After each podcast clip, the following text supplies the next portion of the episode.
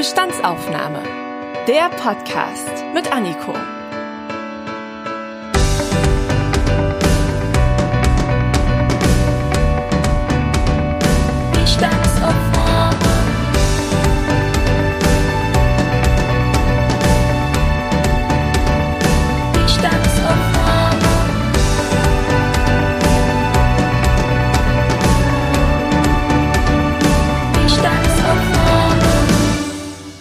Willkommen zu einer neuen Folge der Bestandsaufnahme. Schön, dass ihr wieder eingeschaltet habt.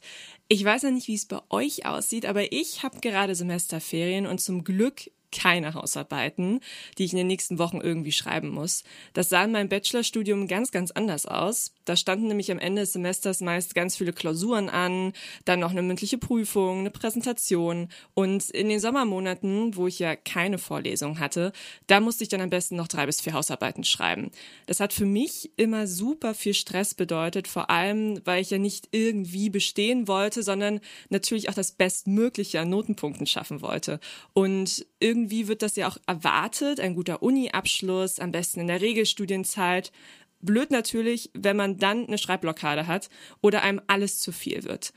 Wie viel Stress im Studium normal ist und wann man sich Hilfe suchen sollte, das bespreche ich in dieser Folge mit Nina Müller. Sie ist Psychologin und Teamleiterin der Psychosozialberatung beim Studierendenwerk Frankfurt am Main. Dort berät sie seit 2014 Studierende. Hallo, Frau Müller. Hallo, Frau Schusterius. Beginnen wir doch mal mit der Bestandsaufnahme. Im Rhein-Main-Raum sind Sie ja für sechs Hochschulen zuständig. Wie viele Studierende nehmen denn dann eine Beratung bei Ihnen wirklich in Anspruch? Es ist ähm, über die letzten Jahre auf jeden Fall mehr geworden. Also uns gibt es seit 2014 und ähm, ich habe noch mal die Zahlen gecheckt. Also ganz am Anfang kannten uns natürlich noch nicht so viele Studierende. Das heißt, da waren es vielleicht in dem ersten Jahr so um die 100 ähm, Studierende, die sich an uns gewandt haben. Aber so in den letzten Jahren ist es auch sukzessive gestiegen, so dass wir gerade im letzten Jahr also fast 500 Neuanmeldungen hatten und wir natürlich aber auch immer Studierende über verschiedene Semester oder vielleicht sogar auch mal über ein Jahr begleiten. Und von daher, ja, ist es schon eine ganz ordentliche Zahl, auch wenn sicherlich im Vergleich zu 80.000 Studierenden, die wir betreuen, das dann doch irgendwie eine recht kleine Zahl erscheint. Können Sie denn ungefähr sagen, wer von diesen Studierenden, die jetzt dann auf ihr Hilfsangebot zurückkommen, dann wirklich was Ernstes hat oder wer vielleicht nur eine Beratung braucht, weil er eine Schreibblockade hat?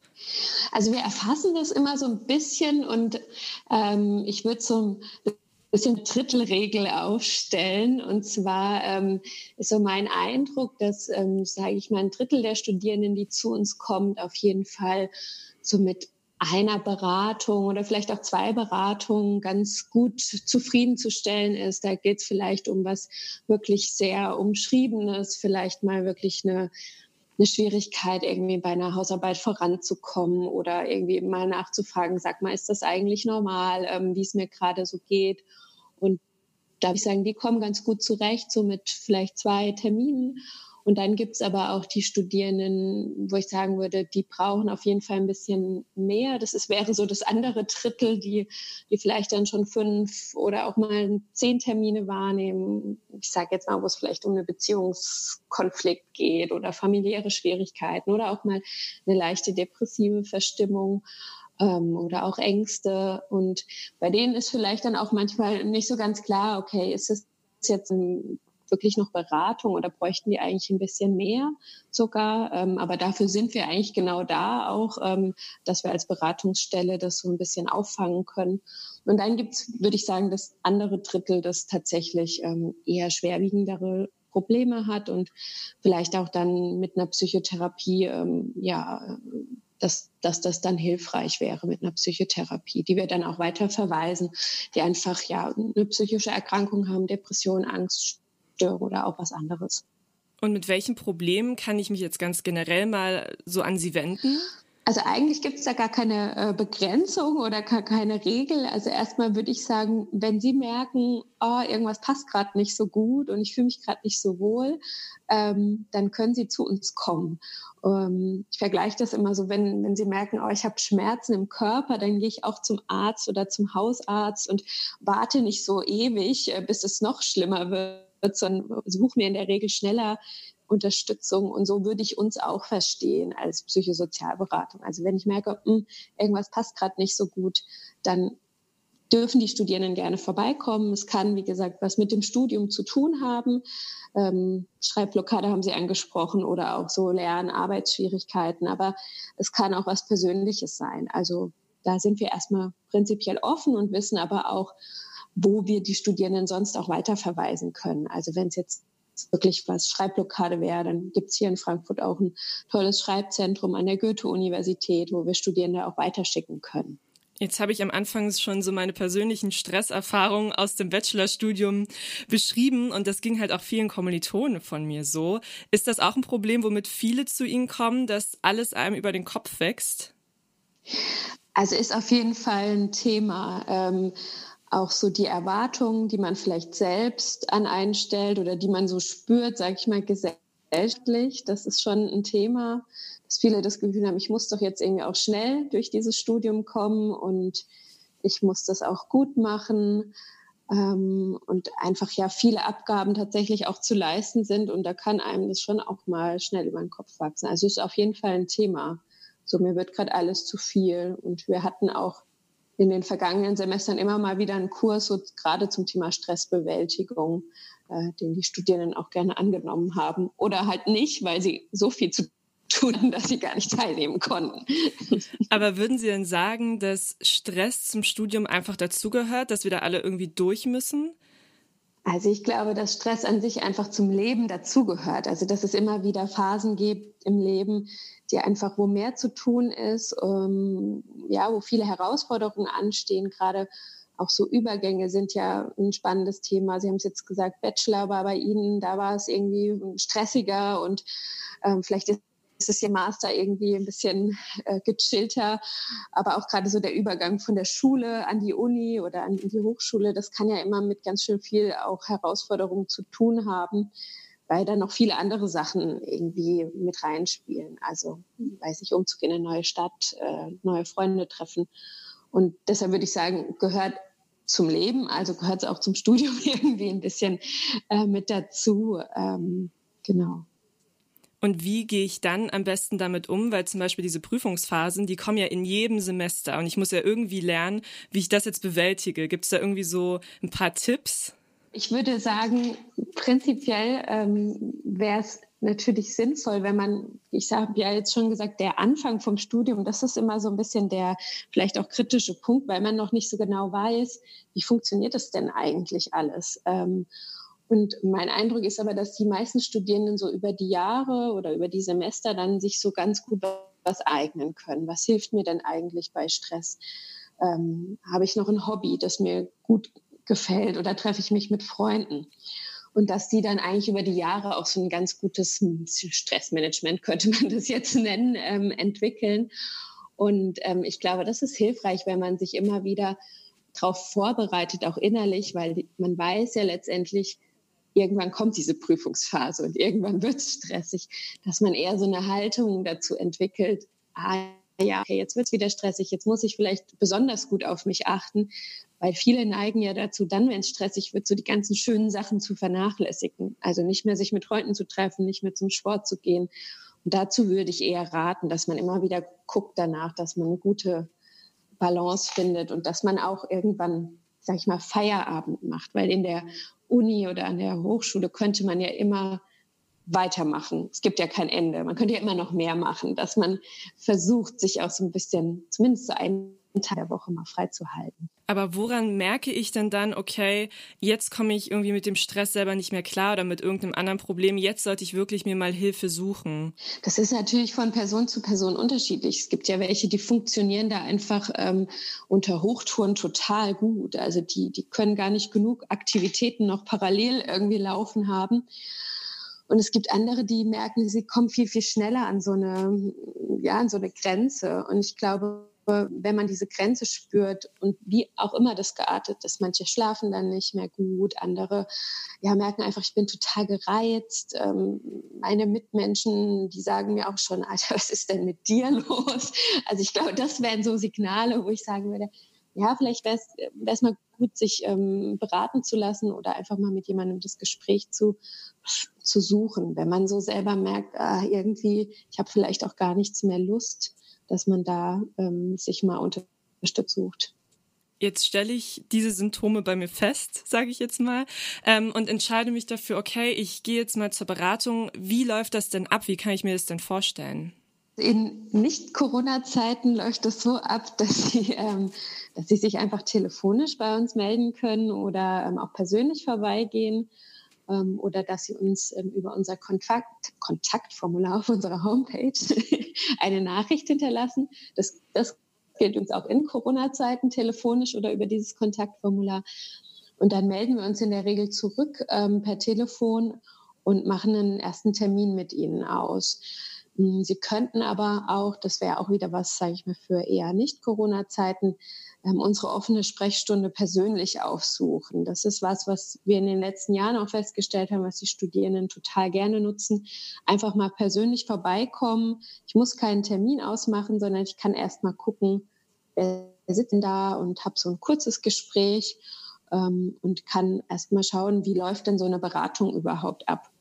Und dann kann man noch mal gucken, ob man noch einen weiteren Termin ausmacht. Und genau aktuell ist es so, dass wir vor allem telefonisch oder per Video beraten. Und da kann man sich aber auch über diese, ich sag mal, genannten Kanäle an uns wenden. Und wir haben auch die offene Sprechstunde, da kann man sich telefonisch ähm, beraten lassen. Wie schnell kristallisiert sich denn heraus, ob jetzt jemand wirklich depressive Züge hat oder nur irgendwie ein leichtes Problem, was schnell wieder vorbeigeht von alleine? Ich würde sagen, dass sich das eigentlich schon so in den ersten Terminen rauskristallisieren kann. Also wir fragen natürlich auch nach bestimmten Symptomen. Als Psychologen haben wir natürlich auch immer ein bisschen diese Brille mit auf und gucken da, ah, könnte das vielleicht eher in so eine klinisch relevante Richtung gehen. Ähm, und ich würde sagen, dass sich das meistens so zwei Terminen auf jeden Fall so für uns zumindest so erhärtet. Ähm, und würden dann mit dem Studierenden oder der Studierenden ähm, gemeinsam gucken, ist es denn jetzt sinnvoll, vielleicht sich weiterführende Unterstützung zu suchen oder geht es auch hier? Weil manchmal muss man oder müssen wir natürlich auch so ein bisschen Werbung dafür machen, dass auch eine psychotherapeutische Unterstützung sinnvoll sein könnte, weil es ist ja das eine, in die Beratung zu gehen und das andere dann nochmal eine Psychotherapie aufzunehmen. Das ist ja dann nochmal eine größere Hürde für viele. Haben Sie denn das Gefühl, dass man über psychische Probleme offen reden kann in der Gesellschaft, beziehungsweise auch an der Uni? Sie haben ja dann vor allem junge ähm, Leute, die zu Ihnen kommen. Ist das vielleicht auch was anderes oder so ein Generationsding? Also ich würde schon denken, dass die jungen Erwachsenen, die zu uns kommen, das ist natürlich eine ausgewählte Gruppe, die zu uns kommt, ähm, aber dass die schon recht offen damit umgehen, dass sie auch offen darüber sprechen, ob sie vielleicht selber schon mal eine Psychotherapie Therapie gemacht haben oder auch offen damit umgehen, dass sie zu uns kommen. Und das merken wir daran, dass sie dann, ich sag mal, Werbung auch für uns machen, dass dann andere Studierende zu uns kommen und sagen, ja, eine Freundin hat mir davon erzählt, die hat es ähm, empfohlen, komm doch mal, geh doch mal dahin. Ähm, und ich würde schon sagen, dass die jungen Erwachsenen total, also nicht total, aber die meisten eigentlich sehr offen damit umgehen. Und das ist auch ich sag mal, hier zumindest in Frankfurt auf dem Campus schon auch irgendwie so eine Awareness dafür gibt.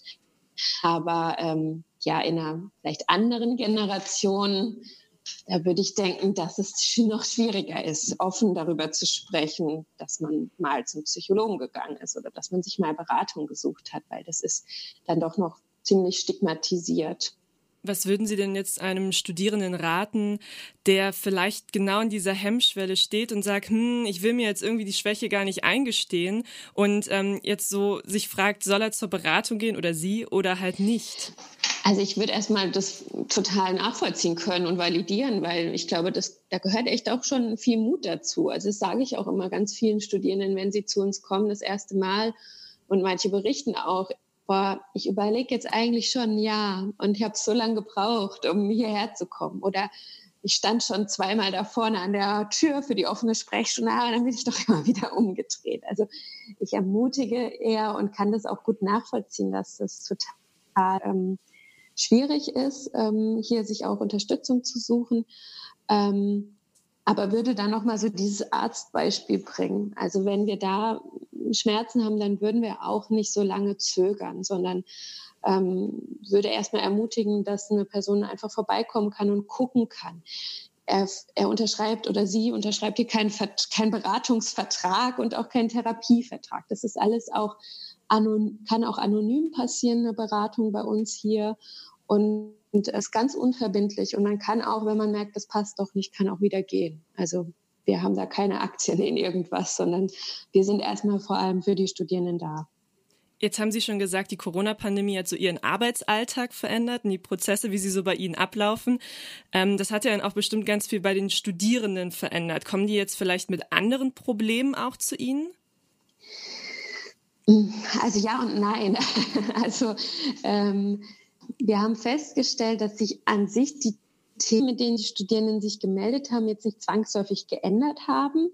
Ähm, also dass es trotzdem ähnliche Themen sind, aber dass sich manche Themen so ein bisschen verstärkt zeigen. Also gerade so das Thema Einsamkeit ist ein Thema oder auch, wie strukturiere ich jetzt meinen Arbeitsalltag oder meinen Uni-Alltag, weil ja was ganz Großes von außen strukturierendes fehlt, nämlich dass ich an die Uni fahre und da meine Leute treffe und dann gemeinsam in die Mensa gehe. Und das fällt für viele und das ist schon schwer für einige, ähm, weil die jetzt einfach zu Hause sein müssen oder vielleicht noch im Kinderzimmer bei den Eltern irgendwie gefangen waren für eine gewisse Zeit und dann ähm, da irgendwie auch noch studieren sollen. Und das ähm, war für viele schon eine große Herausforderung. Und ähm, ist es auch jetzt noch, sich da digital zu organisieren. Hat denn das digitale Semester auch was Gutes gehabt? Sie stehen ja bestimmt im Austausch auch mit anderen Kollegen und Kolleginnen.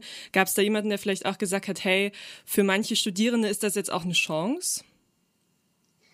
Ja, tatsächlich. Das habe ich vor kurzem von einer Kollegin erfahren, ähm, die erzählt hat, also die ein bisschen erzählt hat über das um, Online-Semester und wie das so läuft, wie diese, äh, wie die Zoom-Meetings laufen und die ähm, gerade so diese schriftlichen Abgaben, die die Studierenden jetzt teilweise viel mehr machen müssen, dass sie gesagt hat, sie hat den Eindruck, dass gerade viele ähm, vielleicht, die sich sonst eher nicht so beteiligen würden in Seminaren, dass die scheinbar total davon profitieren, dass die auch total gute Beiträge schreiben und dass die sich auch trauen, ähm, was zu schreiben.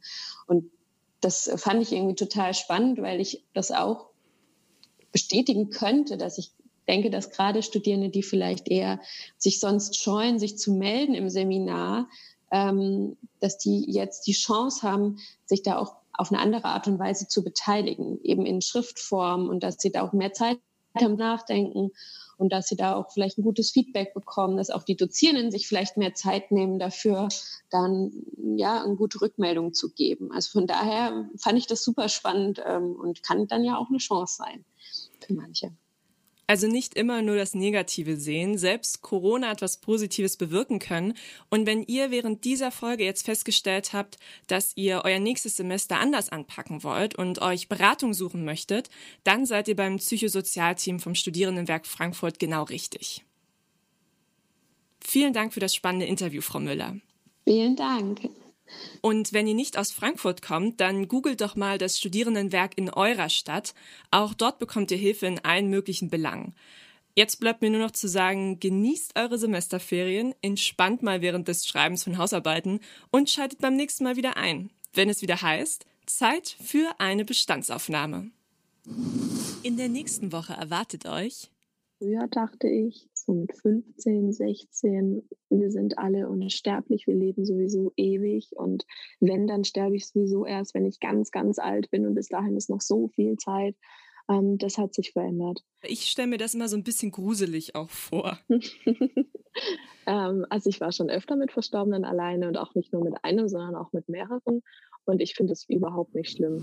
Natürlich ist so, obwohl das gern so der Wunsch ist, dass das Wort dick ganz neutral gesehen wird, ähm, ist es aber gerade halt gesellschaftlich einfach noch gar nicht so und ähm, dick wird noch oft als Beleidigung gesehen. Hast du das Gefühl, dass auch Männer sich mit Fat Acceptance auseinandersetzen oder allgemein dem Thema Gewicht, Schönheit und Äußerlichkeiten?